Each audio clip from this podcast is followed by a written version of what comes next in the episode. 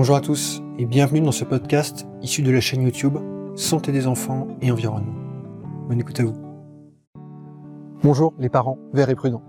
Comment entourer vos enfants d'un environnement favorisant la santé? Aujourd'hui, je réponds à la question de Mélanie qui me demande mon avis sur les allégations marketing présentes sur les produits de consommation. Dans cette vidéo, on va voir ensemble à quoi se fier pour diminuer les expositions préoccupantes des enfants.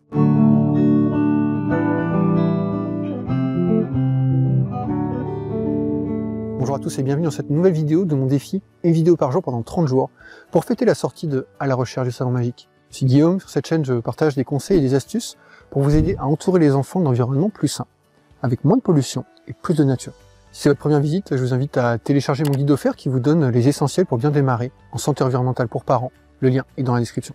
Aujourd'hui, je réponds à la question de Mélanie qui me demande peut-on se fier aux allégations sans du genre euh, sans phtalate ou sans parabènes. Merci pour ta question Mélanie, je crois que tu as raison de t'interroger sur ces types d'affirmations qui proviennent souvent des fabricants eux-mêmes.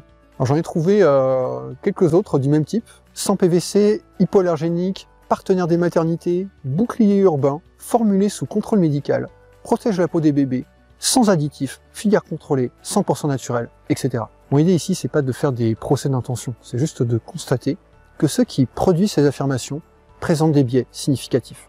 Même en retenant l'hypothèse optimiste d'un fabricant à l'éthique irréprochable et conscient de ses biais, il est bien documenté qu'être au courant de ses biais n'en protège pas. Quand on sait qu'on a des biais et qu'on veut éviter leur influence, on applique une méthode appropriée. typiquement, dans le cas que nous considérons ici, un choix fréquent consiste à répondre à un référentiel reconnu, puis de se soumettre à des contrôles par des organismes extérieurs et indépendants. À ma connaissance, ce n'est pas le cas des allégations mentionnées auparavant. En ce sens, l'ADEME précise que les démarches des entreprises étant variées, il en résulte une grande variabilité dans les autodéclarations. Contrairement aux écolabels, le respect des critères, la conformité, véracité des allégations ne sont pas vérifiés par une tierce partie. Et ainsi, les inspections générales de la santé et de l'environnement donnent un exemple. Les allégations du type sans parabènes, largement employées par l'industrie des cosmétiques, sont uniquement commerciales. Elles ne préjugent pas de l'absence d'effets perturbateurs endocriniens.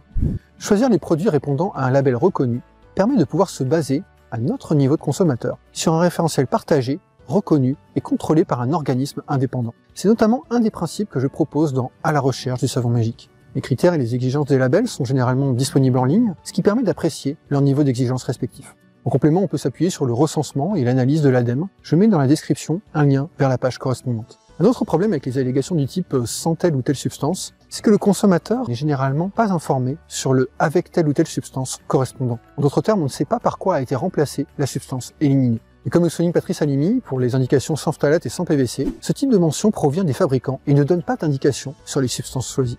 Au final, les allégations marketing présentes sur les produits me semblent être de bonnes occasions d'exercer son esprit critique, ce qui demande de bien se renseigner au cas par cas. Dans le guide antitoxique de la grossesse, Laurent Chevalier va même plus loin. Vous devez résister au marketing subtil mais insistant des industriels, vous proposant différents types de crèmes et lotions comportant des mentions sans aucune valeur réglementaire ou scientifique.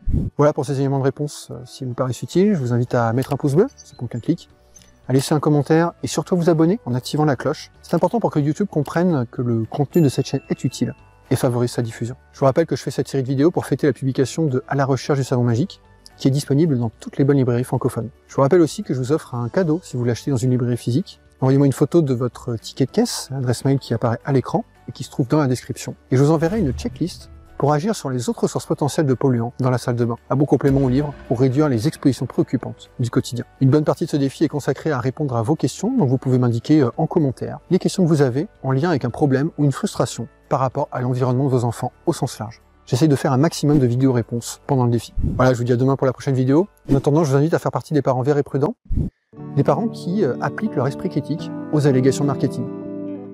À demain. Voilà pour ce podcast issu de la chaîne YouTube. Si vous trouvez ce type de conseil utile et si vous pensez qu'il peut être utile à d'autres personnes, je vous invite à prendre une minute pour donner une note sur iTunes et y écrire votre avis. Merci beaucoup par avance si vous faites ça, ça compte vraiment. À bientôt.